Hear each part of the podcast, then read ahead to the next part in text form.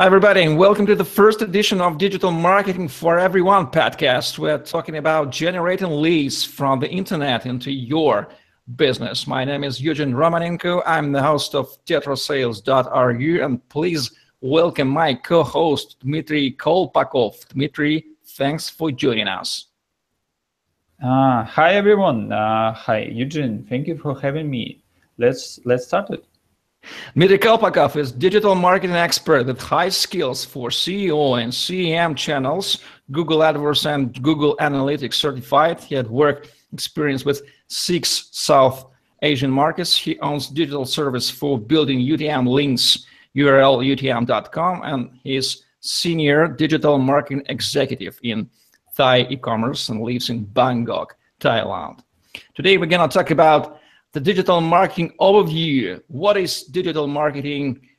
Who is getting with it? Let's start with question uh, when digital marketing was included into business, Dmitry? Ah, it's my favorite question. Digital was included when audience came to internet. Um, first time, internet you usually use only geeks and uh, audience who was deeply in, in involved to IT industrial. But when uh, came so common uh, audience uh, like for who like shopping, who like uh, social media, social media platform like Facebook, Instagram, and when all audience who like YouTube, who like just uh, delivery food, delivery fashion, delivery shopping, IT, or someone else, mm, when everybody starts using internet, uh, business can't can't skip that and just thinking, okay, if that audience now not just watching TV, just watching YouTube or another else, we should to buy advertising there. That time when started. When internet internet came in our life, we all became and uh, the nets of digital marketing channels. Uh, always digital marketing is always about channels and what digital channels now exist and what are their differences, Dmitry. Um, now have so many different channels. Uh, if if we just uh, take a look at history, which channels was the first was like only SEO, uh, digital marketing for search engine marketing. And now we have SEO, we have SEM. Uh, we can buy advertising in uh, SEO engine like Google or Bing. Mm, we can buy advertising on Facebook, Instagram. Now we call it like uh, Facebook ad or Target. And also we have uh, another group channels. Um, we have a few channels with graphic like email, like uh, YouTube, a few YouTube's video, make it like infographic or something like that. Mm, we have a few channels for for uh, content marketing usually do like blogs, uh, emails, uh, SMM feed like Facebook feed, Instagram feed, or something like that. And we have some special channels like Mm, mobile promotion for mobile store like App Store and uh, Google Play. Now we have uh, compare uh, price where uh, usually our audience to choose product and choose between uh, uh, different shops and price. We have a geo digital marketing, which one working with on depend where we are right now now we have a, some agency platform uh, we, we, like called a CPA network uh, where we can buy leads, particular leads. And now we have a trend with live channels where we can see like backstage or we can talk with company directly um, to see live streaming and talk and company to talk with uh, our audience in so many so many ways now. I think is uh, that that time is digital digital time. Yes, something like that.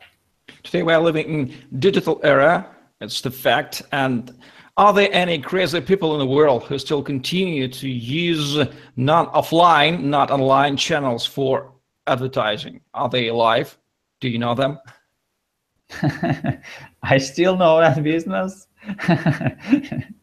Particularly small business or old, old-fashioned business still use it offline uh, marketing, uh, but usually in, not use so much online marketing. Uh, sometimes is, is get benefit for that business, sometimes not.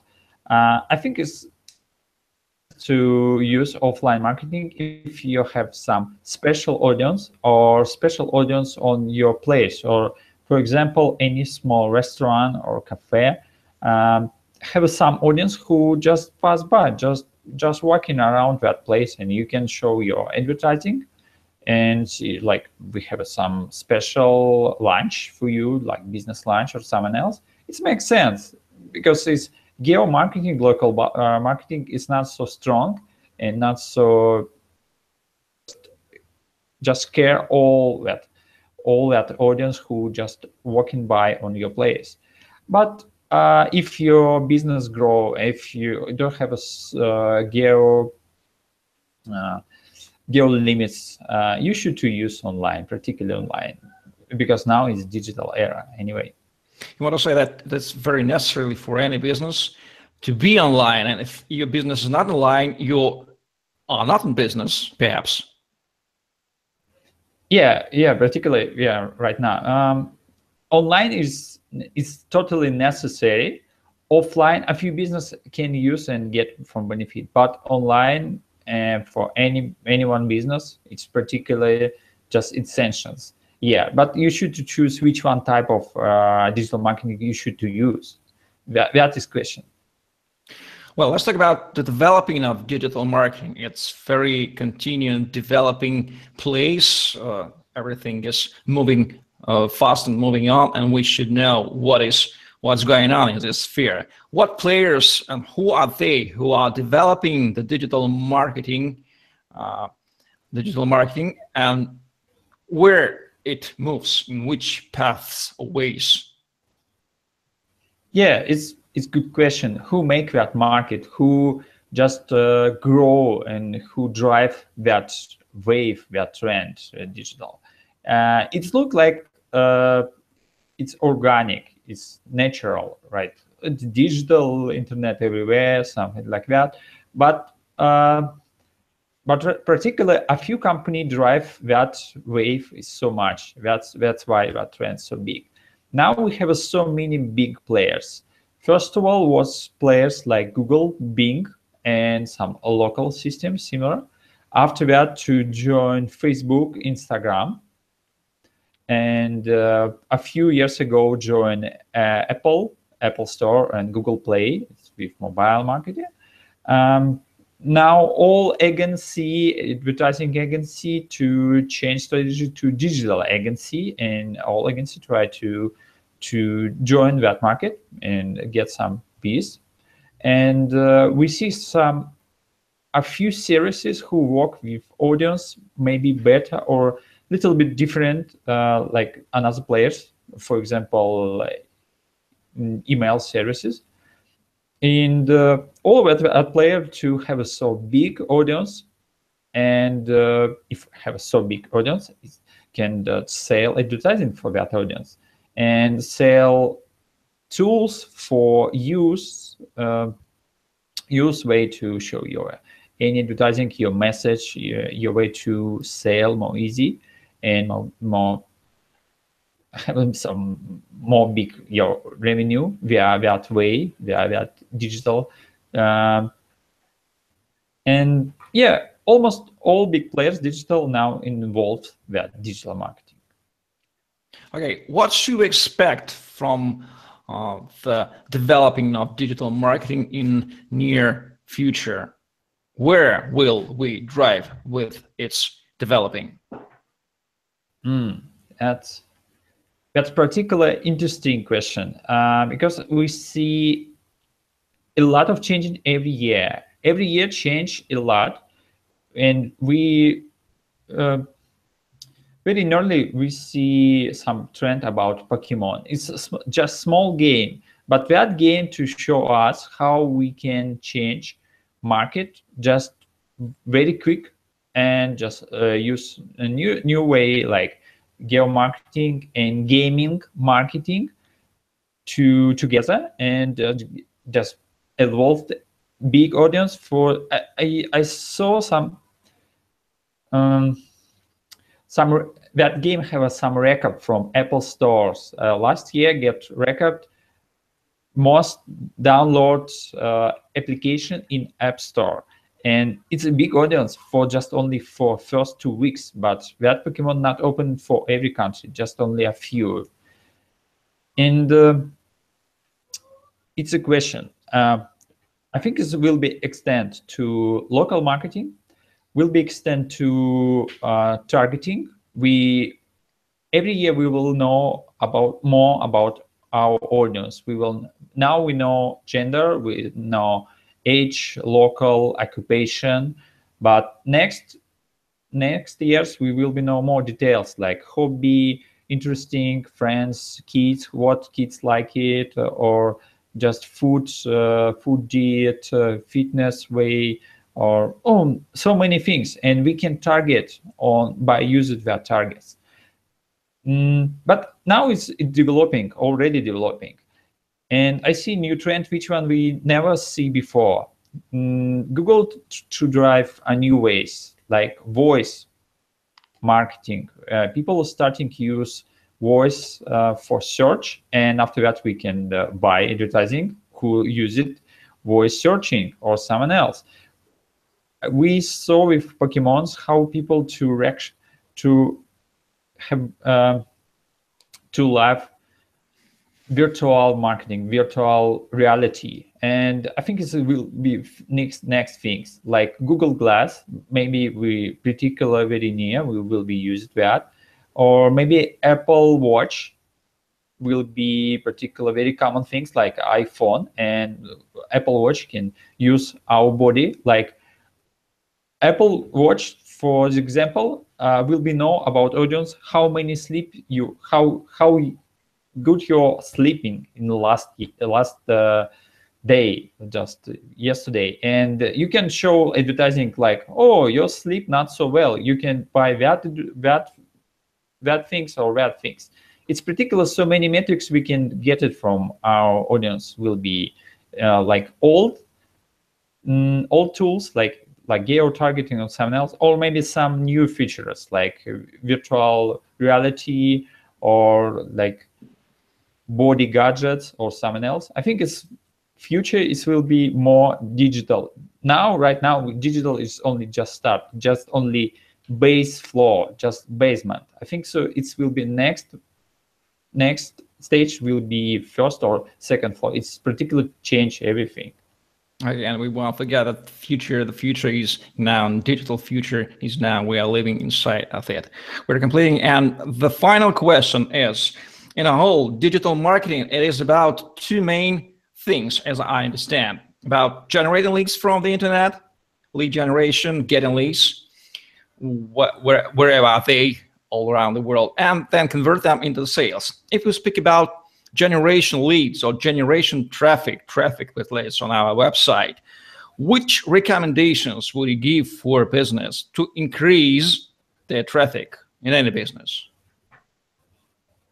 Yeah, it's very important question for any kind of business, uh, but particular is very important, but it's very difficult uh, because it's answer will be common. I try to focus for main things. First of all, a lot of business not to admit digital area is came like no no no we can uh, still use it or who particular start using digital usually use only one or a few channels now time is more so many computer uh, so many rivals so many uh, changing everything. And uh, in the market, have some limit in the players who would like to show your uh, audience. And if you don't use digital or you don't use all channels, which one you can, maybe you lose a lot of revenue pretty soon. That is main my recommendation. Second one is will be try to uh, try to choose which one your uh, will be way to work with digital. You want to learn about that, or you want to hire somebody who learn and know about that and work with uh, digital marketing uh, managers. And you should to uh, should to hire digital marketer like uh, web developers. Usually, we saw so many companies who have a so big department like web develop department. Like we have a Java developer, PHP developer, front end, back end, or database, so many emails. But I'm not so many so so many companies who have a same department for digital marketing. I think it's next time digital marketing will be on particularly soon is same. And after that, digital marketing will be more big. And it's pretty pretty near and we see, see all that trend digital marketing try to to cut sales just like human by human. Even in china china all time to tell everyone no we don't like we don't like e-commerce because we like sell face to face. Yeah but when alibaba came just everything changed. People to understand digital it still exists, it's still big, and people just change mind and still choose sell. Yeah, but you should to think about three things like use all channels, try to extend your uh, digital department, and uh, try to learn and see to future what will be next, and try to use it all. That's good. I like to to face to face sales. So it's pretty pretty nice. So uh, I have we we have given uh, the short overview on uh, digital marketing for whom who are the new in this sphere, and the next podcast we'll talk about the digital marketing manager, like professional, like occupation, like a qualification about personality. Thanks everybody for watching. Do your digital marketing work well, generate leads, and please do not forget to convert them into your sales because it's your money. Please like, subscribe, share, and stay with us. See you soon. Bye bye. Yes, bye bye everyone. See you on next podcast.